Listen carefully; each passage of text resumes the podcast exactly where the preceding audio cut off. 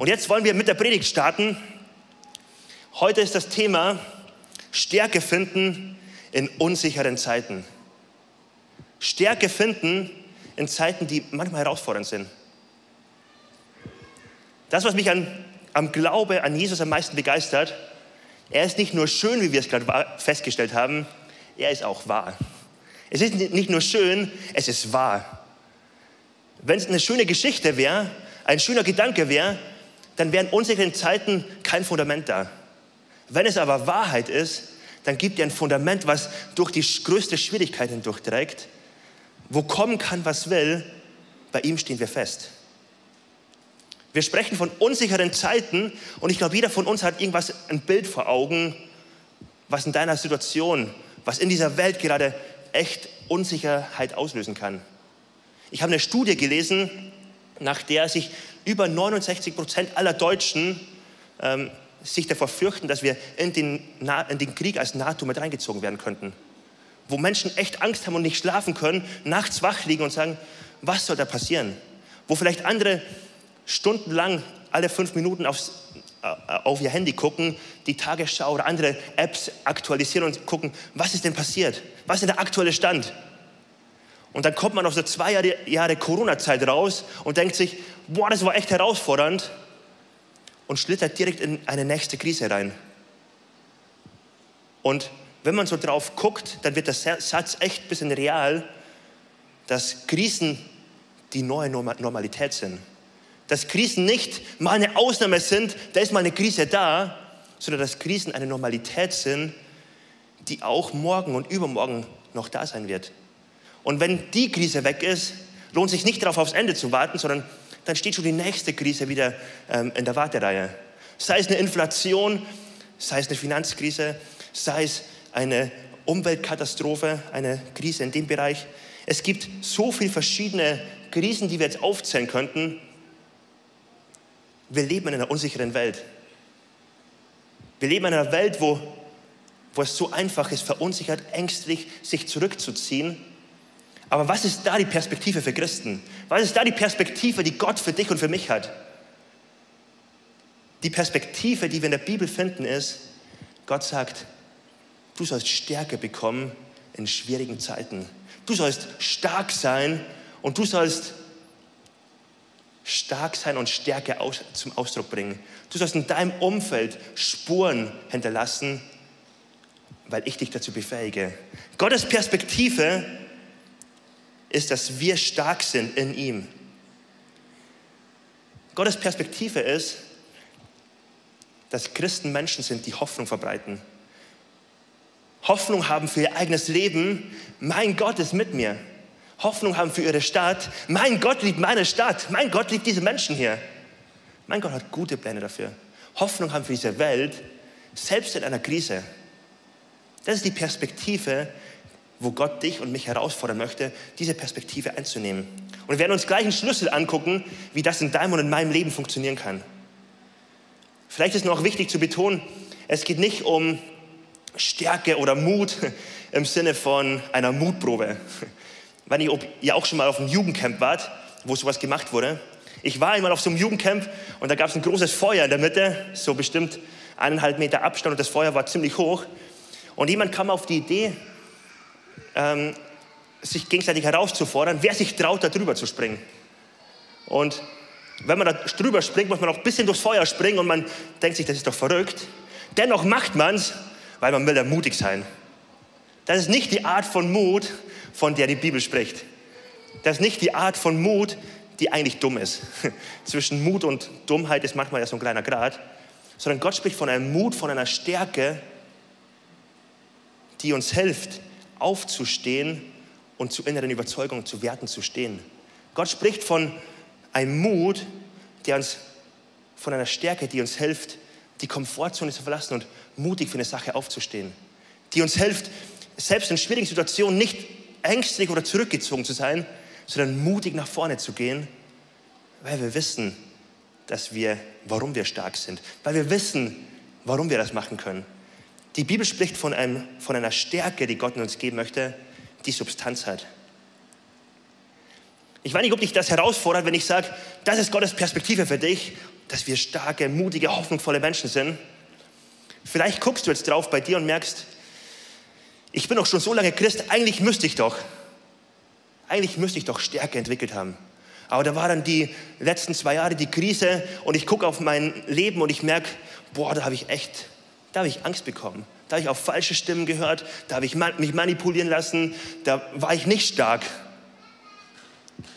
Aber eigentlich müsste ich doch schon viel weiter sein. Da habe ich nicht den Mut gehabt, zu mir selbst zu stehen. Jemand aus der Bibel kennt diese Fragen ganz genau. Und die wollen wir uns heute angucken. Josua ist sein Name, der vor ähnlichen Fragen stand. Eigentlich müsste ich doch jetzt schon das verstanden haben. Und wie begegnet Gott dem? Wir gucken uns gleich in die, den Bibelvers an, in, im ersten Kapitel vom Josua-Buch. Aber als kleiner Background noch außenrum, um es richtig zu verstehen, Josua war jemand, der jahrzehntelang mit Mose unterwegs war und dort Wunder erlebt hat ohne Ende, oder? Er hat erlebt, wie sich das Meer teilt. Er hat erlebt, wie sie durch die Wüste ziehen und von Gott mit Fleisch und, ähm, und Manna versorgt werden. Er hat erlebt, wie Gott in der Wüste Wasser schenkt. Er hat erlebt, wie unglaublich starke Sachen passieren. Er hat erlebt, wie das Volk gute Entscheidungen trifft, wie das Volk schlechte Entscheidungen trifft. Er hat Erfahrungen gemacht. Er war ein richtig trainierter Leiter, würden wir sagen. Und dann kommt der Moment, wo Mose stirbt und Josua in die, in die erste Reihe treten soll, wo er in die Fußstapfen von Mose treten soll und das Volk ins verheißene Land führen soll. Und wisst ihr, was da passiert? Josua bekommt Angst. Josua hat die Hosen voll. Er hat richtig Panik und das ganze Josua-Buch, die ersten Kapitel sind voll davon, dass Gott sagt, hey, hab mal keine Angst. Hey, vertrau mir mal. Das ganze Josua-Buch ist voll, weil Josua mit Angst zu kämpfen hatte weil er eben nicht so stark war. Und jetzt könnte man es auch so sagen, vielleicht wie du bei dir auch denkst, jetzt müsste ich doch eigentlich, nach 40 Jahren Erfahrung als Leiter, jetzt muss ich doch eigentlich das gecheckt haben. Da darf mich doch Corona nicht, nicht aus der Bahn werfen. Da darf mich doch Angst vor einer Impfung oder Angst vor einer Krankheit nicht aus der Bahn werfen. Dann bin ich doch fest gegründet. Dann bin ich doch stark. Aber Josua hat die Erfahrung gemacht, er war nicht stark in dem Moment. Und wie reagiert hier Gott? Total cool. Gott wird zum Ermutiger für den Entmutigten. Gott begegnet Josua nicht mit Vorwürfen, Gott begegnet Josua, wie wir gleich lesen werden, mit einer Einladung. Josua, komm, ich will dich ermutigen. Josua, ich habe gute Pläne für dich, gute Gedanken für dich. Lass uns das gemeinsam mal angucken. Josua Kapitel 1, die Verse 8 bis 9.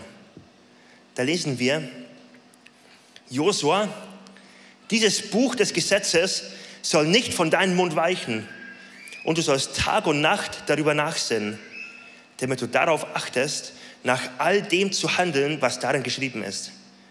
Denn dann wirst du auf deinen Wegen zum Ziel gelangen und dann wirst du Erfolg haben. Habe ich dir nicht geboten, sei stark und mutig. Erschrick nicht und fürchte dich nicht, denn mit dir ist der Herr, dein Gott, wo immer du gehst. Gott begegnet Josua, der entmutigt ist, der Angst hat, der unsicher ist, der in Zeiten der Unsicherheit lebt.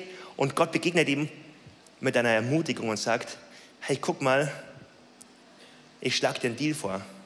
Wir finden hier zwei Aspekte in der Bibelstelle. Ich schlage dir einen Deal vor. Ich schlage dir ein Angebot vor. Und in dem Angebot gibt es einen Teil, den du machst und es gibt einen Teil, den ich für dich mache. Es ist wie ein Zwei-Komponenten-Kleber. Es gibt zwei Sachen, die zusammenkommen und dann wird das Ding richtig festhalten. Und dann kann kommen, was will, das, das hält. Wie ein Zwei-Komponenten-Kleber. Ein Teil, den du machst, Josua, und ein Teil, den ich machen werde. Ein Deal, den Gott Josua vorschlägt, wo wir etwas drin finden können, was ganz genauso 100% für dich und für mich gilt, ein Deal, den Gott heute Morgen, glaube ich, dir und mir vorschlagen möchte. Gott verspricht in dem Deal, wenn wir das gemeinsam machen, Josef, dann wirst du Erfolg haben, dann wirst du nicht scheitern, dann wird nicht die Angst gewinnen, dann wirst du stark sein. Ein Versprechen, was Gott gibt. Und dann gibt es die eine Sache, die Josua machen soll, und die finden wir hier zusammengefasst. Achte auf deine Gedanken, Josua. Achte auf deine Gedanken. Das Buch des Gesetzes soll andauernd vor den Augen sein. Präge damit, füll damit deine Gedanken. Ein Teil, den Josua macht und ein Teil, den Gott macht. Und der Teil von Gott ist so einfach, ich bin da. Ich bin da. Aber zuerst wollen wir mal auf den Teil von Josua gucken. Die Aufgabe, die Josua bekommt. Die Frage, die auch da drin steckt. Josua, sag mal, womit füllst du deine Gedanken? Was prägt dich? Dieses Gesetzbuch soll nicht von deinen Lippen weichen. Josua hatte Gebote, hatte Gesetze, hatte die Bücher von Mose vielleicht. Er hatte ähm, Gesetze, die er von Gott hatte und bekommt er die Aufforderung, mein Wort, was ich zu dir gesprochen habe, halt es fest. Wir haben heute den Vorteil, damals war es noch nicht so gut geordnet, auch noch nicht so umfangreich. Wir haben Gottes Wort. Wir haben Gottes Zusprüche, Gottes Wort. Und die Aufgabe, die Josua bekommt, ist, lebe darin. Füll dich damit. Tag und Nacht denk über meine Worte nach, die ich zu dir gesagt habe. Josua, füll dein Leben mit diesem Inhalt. Dieser Inhalt meines Wortes soll deine Gedanken, soll dein Leben, soll dein Handeln, soll dich prägen. Und es kann manchmal sein, dass negative Gedanken wie dunkle Wolken aufziehen. Dass man die Tagesschau guckt und merkt, boah, nein, da ist, gibt so viele negative Gedanken, es gibt Ängste, die hochkommen, es gibt Sorgen, die hochkommen, es gibt vielleicht Lebensträume, die man in Gefahr sieht und man innerlich sich unter Druck fühlt. Und dann ist die Einladung von Jesus, füll deine Gedanken mit meinem Wort. Mein Wort ist wie ein frisches Wasser, was Freiheit bringt, was alles durchspült, was die negativen Gedanken wegspült, wie ein Wind, der die dunklen Wolken wegzieht, dass neue Klarheit in dein Leben kommt, dass meine Wahrheit in dein Leben kommt. Mein Wort ist das, was dich bringen soll. Der richtige Input führt zum richtigen Output. Josua, achte auf den richtigen Input, dass dein Herz damit gefüllt wird. Nur dann kannst du den richtigen Output nehmen. Achte auf deine Gedanken. Es wirkt wie eine Kleinigkeit, aber es ist das alles Entscheidende in deinem und in meinem Leben, ebenso wie im Leben von Josua. In einer, ein Kommentar, kann man so nennen, vom Alten Testament, wo Sprüche erklärt werden und die weiseste Literatur erklärt wird, das heißt Talmud, ähm, gibt es einen kurzen Gedanken, wie wichtig Gedanken sind. Und das finde ich total cool. Es ist nicht die Bibel, aber es ist eine Erklärung zur Bibel. Es ist echt eine Weisheit, die da drin steckt. Und da heißt es, achte auf deine Gedanken, denn sie werden deine Worte. Achte auf deine Worte, denn sie werden deine Handlungen. Achte auf deine Handlungen, denn sie werden Gewohnheit. Achte auf deine Gewohnheit, denn sie wird dein Charakter. Achte auf deinen Charakter, denn das wird dein Schicksal. Denn das wird dein Leben bestimmen. Und das ist so genial, es fängt mit Gedanken an. Es ist wie ein Dominostein, wie Dominosteine, wo einer nach dem nächsten umfällt und der erste Dominostein ist Gedanke. Wenn der nicht umfällt, fallen auch die anderen nicht um. Große Ziele können nicht erreicht werden, wenn der kleine Schritt nicht gegangen wird. Und da sind die Gedanken so der Hauptpunkt. Und Josua bekommt den, den Auftrag, das Versprechen auch, du wirst Erfolg haben und Angst wird nicht siegen und meine Pläne mit deinem Leben werden in Erfüllung kommen. Es, diese, es gibt diese zwei Komponenten, mein Deal und deine Sache. Und deine Aufgabe ist, achte darauf. Und das, was so stark ist, wenn man hier genau nachguckt in den Bibeltext, die wir uns angelesen haben, dann lesen wir von Nachsinn über sein Wort. Und wenn man das im Hebräischen anguckt, wie es geschrieben wurde, ist es total stark, weil dort stehen Wörter von Murmeln. Murmel darüber, was ich dir gesagt habe. Da wird angespielt auf eine Art zu lernen, wie es früher gemacht wurde und wie es auch im Jüdischen gemacht wurde. Eine Art zu lernen, wo ich so lange Sachen von mich her sage, bis ich so tief verinnerlicht habe. Wo ich so lange Sachen von mir her murmel und sage, dass es wirklich ganz tief sitzt. Es soll nicht nur eine Information sein, die ich bekomme und abspeichere und sage, ja, okay, ist cool. Es wird, dadurch, dass ich es immer wieder wiederhole für mich, wird so tief hineingebrannt, geprägt in mich, dass kommen kann, was will. Das sitzt tief. Das sitzt richtig tief. Und dieses Wort wird hier gebraucht dafür. Murmel das vor dich hin, so halblaut, wie so eine Art von Gebet. Murmel das immer wieder vor dich hin. Lass das richtig tief sacken bei dir. Es geht nicht darum, es einmal zu, gehört zu haben. Vielleicht kennst du das. Jeder von uns, der schon öfters in Predigten war, schon mehrere Jahre vielleicht Gottesdienste besucht, du kennst das Phänomen ganz sicher, dass du im Gottesdienst sitzt und dir plötzlich denkst, cool, den Gedanken kenne ich. Ja, habe ich schon mal gehört. Und man ist in Gefahr, so ein bisschen halb abzuschalten, weil die Info kenne ich doch schon. Was wir aber hier finden ist, es geht Gott nicht um eine Info, es geht Gott um eine Transformation. Es geht Gott darum, dass er uns einlädt, gib meinem Wort Raum. Ehre mein Wort, indem du ihm einen besonderen Platz in deinem Leben gibst. Indem du ihm Zeit gibst und Raum gibst, dass es zur Entfaltung kommen kann. Gib meinem, meinem, meinem Wort Raum in deinem Leben. Füll dich mit meinem Wort, weil wenn du dich mit meinem Wort auffüllst, füllst du dich mit mir auf. Wenn du dich mit mir auffüllst, kommen Gedanken des Himmels in dein Leben. Kommen Möglichkeiten des Himmels, die dein Leben durchfluten, wenn mein Wort in deinem Leben wohnt.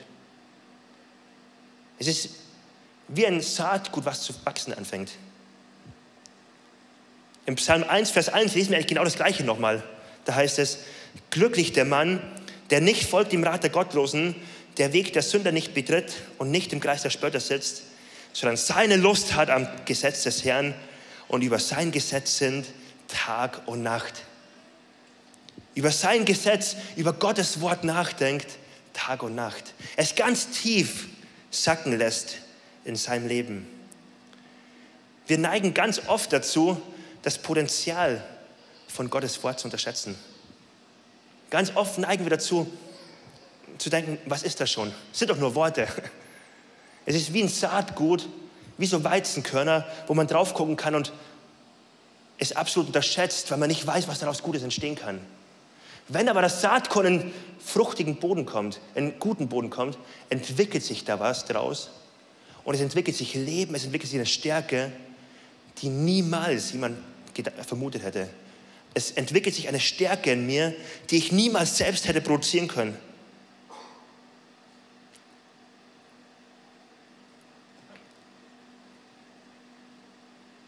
Und die Frage ist dann, kann es manchmal sein, dass Gott uns Zusprüche gibt, dass Gottes Wort uns in unsere Situation ganz oft hineinsprechen würde, wir es manchmal sogar kennen als Info in der aktuellen Situation.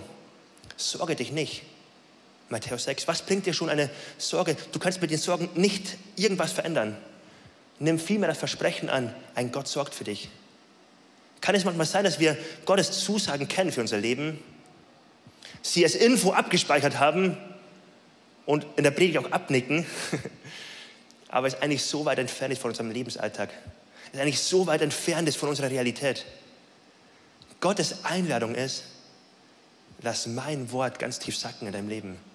Sei mit meinem Wort gefüllt. Welcher Stimme gibst du Raum in deinem Leben? Welcher Stimme gibst du so viel Raum, dass es dich wirklich prägen darf? Wenn ich mich nicht bewusst dafür entscheide, werden es Sachen sein, die halt unbewusst passieren. Dann werden es die Sachen sein, wo ich halt Gewohnheiten habe, mir Sachen anzugucken oder Sachen durchzulesen, was auch immer. Dann werde ich unbewusst in eine Richtung geprägt, die absolut entscheidend ist, die mich so runterziehen kann. Jesus lädt uns ein, lass dich von meinem Wort prägen. Wie passiert das? Es passiert durch Zeit, dass ich, wofür ich mir Zeit nehme, ich davon geprägt werde. In der aktuellen Situation ist es, glaube ich, voll die Gefahr, dass man in etwas hineinrutscht, wo man alle paar Minuten die Nachrichten checkt und sich andauernd damit füllt. Wo man denen so viel Raum gibt und man wird innerlich nervös. Und wer andauernd sich mit negativen Nachrichten füllt, der wird kein hoffnungsvoller, wird kein starker, wird kein mutiger Mensch sein. Wer andauernd bei Instagram, vielen Dank, wer andauernd bei Instagram sich vergleichend andere Bilder anguckt, wird keine selbstbewusste, starke Persönlichkeit werden. wer da zu viel Zeit investiert. Womit ich mich fütter, wird mich prägen, das wird, zu dem werde ich auch ein Stück weit. Und die Einladung ist dann, gib meinem Wort Raum in deinem Leben. Nimm dir Zeit, an Jesu Füßen zu sitzen. Nimm dir Zeit, Gottes Wort wirklich wie auf fruchtbaren Boden zu werfen, damit es sich entfalten kann. Denn erst dann, wenn der fruchtbare Boden da ist, wird eine Entfaltung da sein. Ich glaube, dass es manchmal so sein kann, dass so mancher Christ manchmal denkt, ja, Gottes Zusprüche sind da schon, aber sie stimmen nicht 100 Prozent, weil in meinem Leben habe ich es nicht so erfahren. Und da ist so die Gefahr drin, weil man kann manchmal erleben, dass es nicht eintrifft. Warum nicht? Weil ich es zwar als Info abgespeichert habe, aber nicht bei mir wirklich angekommen ist. Es nicht mein Leben prägt. Aber Gott mir erst meine Sorgen wegnehmen kann, Gott sie erst nehmen kann, wenn ich anfange, in, seinem, in seiner Zusage zu leben. Wenn seine, seine Zusage lebendig für mich geworden ist. Jesus lädt uns ein, nimm dir Zeit, an mein Wort, über mein Wort nachzudenken. Es ist ähnlich wie in einem tiefen Gespräch. Wie in einem Gespräch, wo ich ehrlich gesagt manchmal oft denke, gerade wenn ich Zeitdruck habe, hey, lass uns das ein bisschen abkürzen. Du musst mir einfach nur zwei Stichpunkte von dir sagen. Ich weiß schon, was du sagen möchtest und lass uns mehr Zeit geben für meine Antwort. Meine Antwort ist so gut, lass uns dafür Zeit nehmen. Ich weiß doch schon, was du eigentlich sagen möchtest. Würde ich niemals so sagen, aber manchmal kommt so ein Gefühl hoch. Oder ein Gefühl von, ja, das weiß ich doch schon, das kenne ich doch schon. Jetzt weiß ich doch schon, was du sagen möchtest. Und manchmal kann es auch bei Jesus so sein. Aber erst wenn ich merke, ich gebe ihm Zeit, ich gebe ihm Raum, über sein Wort nachzudenken, dann wird es plötzlich lebendig. Dann merke ich plötzlich, wie viel mehr Inhalt da noch drin steckt. Merke ich plötzlich, wie sich die Information, die ich bekomme, mit der Person verknüpft, von der ich sie bekomme. Und ich merke, wenn der mir zuspricht, der sorgt für mich. Und wenn das das ist, worauf ich stehen darf, dann muss ich wirklich keine Sorgen haben. Dann muss ich wirklich mich nicht von Angst bestimmen lassen. Wie mache ich das? Ich persönlich mache es für mich, dass ich mit meiner Bibel, mit der ich schon jahrelang unterwegs bin, wo ich ganz viel angestrichen habe, wo ich jeden Tag ein paar Kapitel lesen will. Jeden Tag mit Zeit nehmen am Morgen, bevor ich Nachrichten angucken will, im besten Fall, bevor ich mich mit anderen Input beschäftige, erstmal davon meine Perspektive einrichten lasse. Direkt am Morgen, bevor sich schlechte Wurzeln festmachen können, will ich richtig durchgespült sein, richtig gut die richtige Perspektive einnehmen. Will ich erstmal Saatgut streuen. Und dann lese ich manchmal viele Kapitel, manchmal nur eins. Und dann nehme ich mir auch ganz oft Zeit, wo ich einfach Zusagen, die ich schon markiert habe, die ich mir mal rausgeschrieben habe, die mal in mein Leben gesprochen haben, angucke und ganz tief sacken lasse. Und ein, eine Zusage ist zum Beispiel Psalm 27. Der Herr ist mein Licht und mein Heil. Vor wem sollte ich mich fürchten? Der Herr ist mein Licht und mein Heil. Vor wem sollte ich mich fürchten? Was passiert, wenn ich am Morgen in den Tag starte und mir das fünfmal vor Augen mal oder zehnmal oder ein bisschen vor mich hermurmel und ein bisschen so richtig guckt, dass es mich prägt. Ich sage euch, ich werde nicht ängstlich in den Tag starten. Ich werde nicht mutlos in den Tag starten. Ich werde mich nicht überfordert fühlen, wenn ich in den Tag starte. Ich weiß, mein Gott ist mit mir. Mein Gott ist mein Schutz, er ist mein Licht, mein Heil. Ich darf mutig vorangehen. Ich streue das in mein Leben und was verändert sich? Es beginnt etwas zu wachsen. Es wächst Glaube. Es wächst, wächst Hoffnung. Es wächst Zuversicht. Es wächst in mir etwas, was unmöglich wäre, aus mir selbst heraus zu produzieren. Gott lädt uns ein, gib meinem Wort, gib ihm Raum. Das ist der erste Part, den Josua machen kann. Josua machen muss und auch nur Josua machen kann. Der zweite Part ist Gottes Part. Gottes Part ist, ich bin da. Ich bin da. Er gibt Josua sogar den Befehl, sei mutig und stark. mutig sein als Befehl ist schon ein bisschen schräg. Boah, ich fühle mich aber nicht mutig. Was soll ich tun? Josua, sei dennoch mutig. Und man kann das befehlen, wenn direkt zeitgleich der, die Ermutigung kommt, ich bin mit dir. Du bist nicht alleine unterwegs, ich bin mit dir. Wenn ich darüber nachdenke, dann muss ich an mein Baby denken, an Nathan. Er ist neun Monate jetzt alt. Und er hat eine Phase, sobald ich oder ähm, Janette, meine Frau, sobald einer von uns den Raum verlässt, fängt er an zu schreien. Und das ist ein richtiger Schreien von, die Mundwinkel gehen nach unten, Panik kommt in die Augen und er fängt richtig an zu schreien und aus ganzem Herzen, weil er denkt, er ist verlassen, weil er denkt, die Welt bricht zusammen, er ist ganz alleine. Und ich bin zehn Sekunden später wieder da, weil ich einfach nur was holen musste aus dem Nachbarszimmer. Aber in dem Moment, wo ich dann ins Zimmer komme, wird plötzlich alles wieder still. Und drei Sekunden später fängt er wieder an zu lächeln, weil er weiß, Papa ist da. Hey, wisst ihr, was das macht mit Papa? Das ist cool. Das ist cool, wenn man merkt so, boah, wie das Kind mir vertraut. Ey, das ist echt genial. Ey, ich glaube, dass Gott sich auch manchmal das Gleiche denkt. Boah, ist das cool, wenn mein Kind realisiert, ich bin da. Wenn mein Kind weiß, ich bin mit ihm. Ein anderes Beispiel könnte das Beispiel von einem Grundschüler sein. So ein Zweitklässler, der immer Angst hat, in der Schule gemobbt zu werden. Dann aber checkt, ich habe einen großen Bruder. Und der große Bruder ihm sagt, hey, wenn jemand mit dir ein Problem hat, hat er mit mir ein Problem. Und hey, du musst nur laut rufen und ich komme sofort und ich werde dir helfen.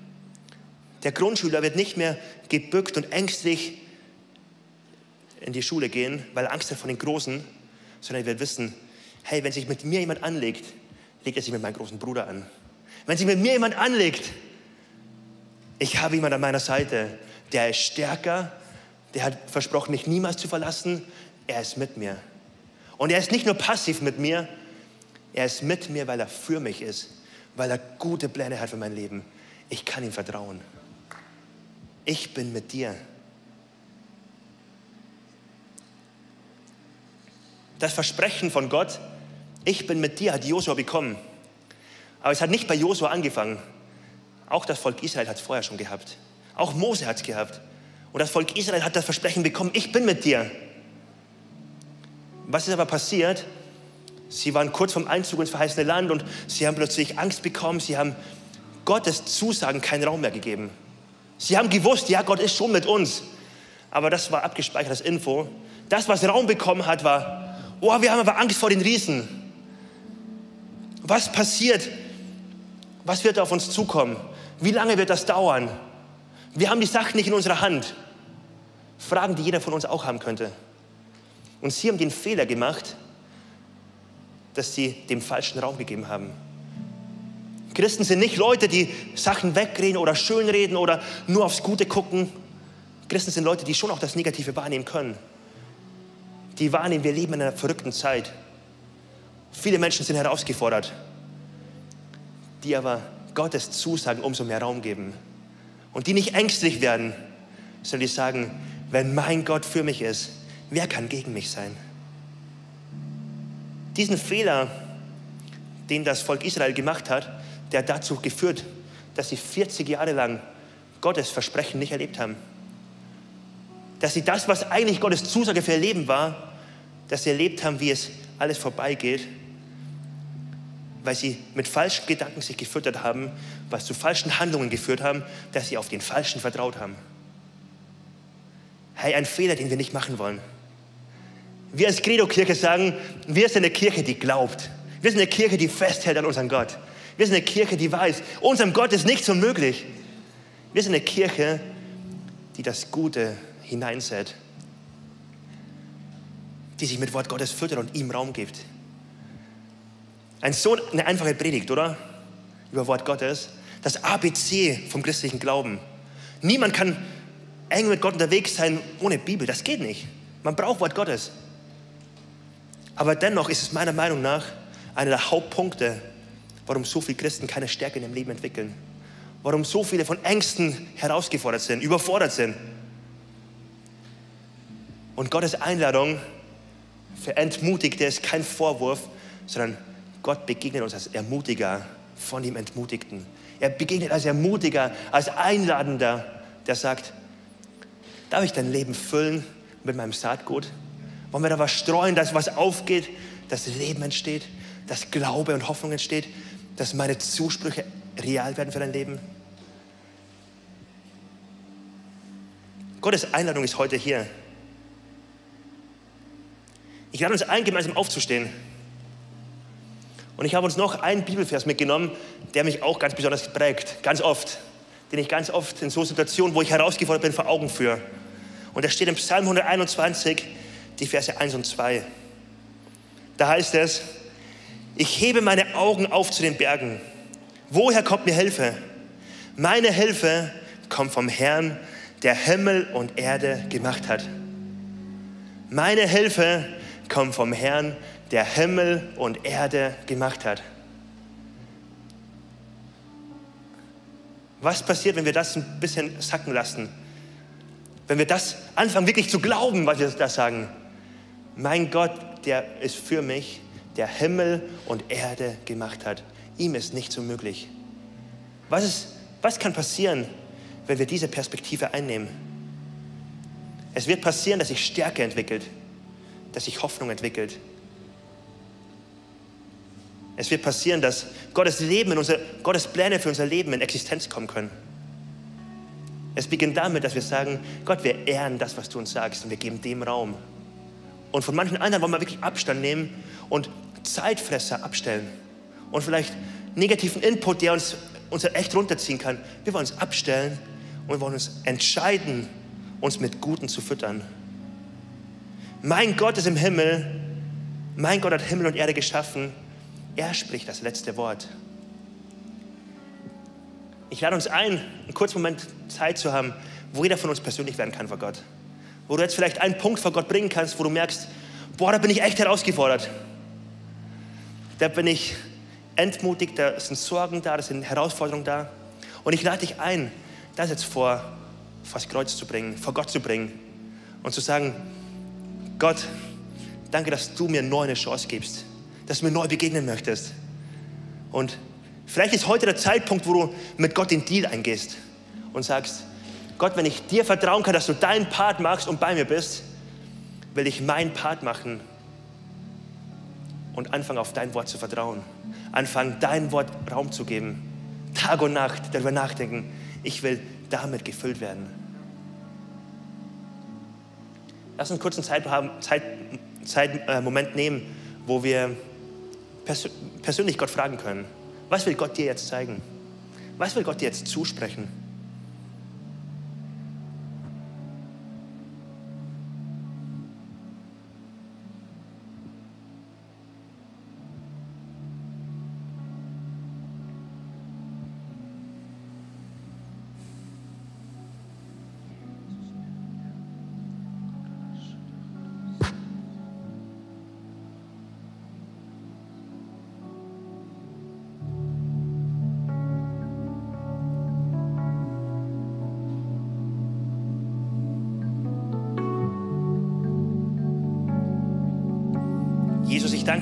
Dass dein Wort zuverlässig ist, dass du und Gott bist, der Sachen verspricht und Sachen auch einhält, dass wir uns hundertprozentig auf dich verlassen können. Danke für so viele Menschen von uns, die das schon erlebt haben.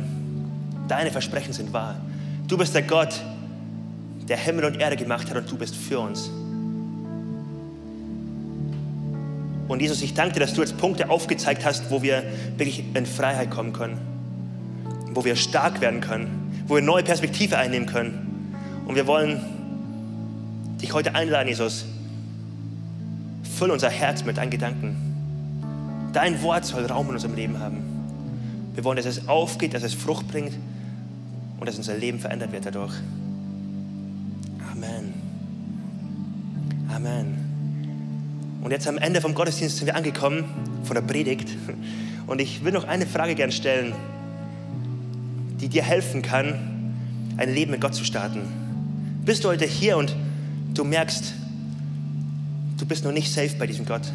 Du hast viele Infos über ihn, aber er hat noch nicht dein Leben wirklich geprägt. Er hat noch nicht dein Herz wirklich verändert. Da war, sind Infos, da war keine Transformation. Jesus lädt uns heute ein, nach Hause zu kommen zu ihm. Es geht nicht um positives Denken in der Predigt. Es geht nicht darum, dass wir richtige Infos bekommen. Es geht vielmehr darum, dass Jesus uns einlädt in eine Beziehung mit ihm. Dass Jesus uns einlädt und sagt, willst du nach Hause kommen? Der Preis ist bezahlt für dich. Meine Liebe, ich habe sie dir bewiesen, als ich am Kreuz für dich gestorben bin. Nichts kann dich von mir trennen, außer du entscheidest dich dafür, doch alleine unterwegs zu sein, doch alleine deinen Weg zu gehen, mir keinen Raum zu geben. Und Jesus fragt heute diese Frage und lädt dich ein. willst du mit mir in Beziehung sein? Darf ich Herr in deinem Leben sein? Christen sind Menschen, die nicht nur einen Lebensbereich sagen, Gott, da will ich dir Raum geben, sondern die sagen, Gott, in jedem Bereich meines Lebens will ich dir nachfolgen, will ich dir vertrauen, will ich dir Raum geben. So eine radikale Entscheidung. Gott, nicht mehr mein Wille steht an erster Stelle, ich folge dir nach. Koste es, was es wolle, auch wenn du manchmal andere Wege gehst, dass ich es verstehe, aber ich folge dir nach, kompromisslos. Christen sind Menschen, die das sagen können, weil sie ihren Jesus, ihren Gott kennengelernt haben. Weil sie eine Beziehung mit ihm haben und wissen, mein Gott ist vertrauenswürdig. Er ist wirklich mit mir. Er hat gute Pläne für mein Leben. Wenn er für mich ist, wer kann dann gegen mich sein? Mein Gott hält mein Leben in seiner Hand. Ich bin sicher bei ihm. Ich darf ihm vertrauen. Und ich lade uns ein, alle gemeinsam die Augen zu schließen, um einen Moment der Privatsphäre zu haben. Und wenn du heute hier bist und sagst, ich möchte heute die Entscheidung treffen, ich möchte meinem Gott vertrauen. Ich möchte ihm sagen, dass er mein Gott sein darf. Dann lade ich dich ein, kurz die Hand zu heben. Kurz als Zeichen für mich, kurz als Zeichen, dass du vor Gott wirklich das Zeichen gibst und sagst, hier bin ich. Ich möchte ein Leben mit dir starten. Ich möchte dir vertrauen. Und wenn du heute hier bist und dich das betrifft, dann heb jetzt deine Hand. Und du darfst sie auch gerne wieder runternehmen. Und ich lade uns jetzt ein, gemeinsam ein Gebet zu sprechen, was das festmacht. Ein Gebet, wo wir festmachen, Gott, wir wollen das wirklich mit dir starten. Wir wollen dir vertrauen, ein Leben mit dir starten. Und das Gebet wird jetzt vorne angezeigt. Und ich lade uns ein, als ganze Kirche, lass uns dieses Gebet laut mitbeten, als Bekenntnis unseres Glaubens. Jesus, daran glauben wir. Das wollen wir festmachen, nochmal neu für uns heute. Das ist gemeinsam beten. Jesus, ich weiß, dass du mich liebst. Es gibt nichts, was ich tun könnte, damit du mich mehr liebst. Und durch nichts, was ich tue, würdest du mich weniger lieben. Du bist für mich gestorben und auferstanden. Ich glaube an dich. Du bist mein Gott, mein Retter und mein Herr. Bitte schenke mir die Vergebung meiner Schuld. Ich möchte als dein Kind leben und du sollst mein ganzes Leben bestimmen. Ich danke dir, dass ich durch dich wirklich frei bin und ein Leben in Ewigkeit habe. Amen. Amen. Amen. Yes. Und jetzt lass uns nochmal gemeinsam in die Lobpreiszeit starten. Lass uns gemeinsam in den Liedern Gott zum Ausdruck bringen, dass wir ihm vertrauen. Lass uns in den Liedern zum Ausdruck bringen, Gott, wir haben Freude an dir. Denn du bist der Auferstandene, der für uns auferstanden ist. Du bist der, der Hoffnung gibt und der mir Hoffnung gibt. Lass uns gemeinsam in die Lobpreiszeit starten, weil wir wissen, unser Gott ist nicht nur schön, er ist wahr. Los geht's.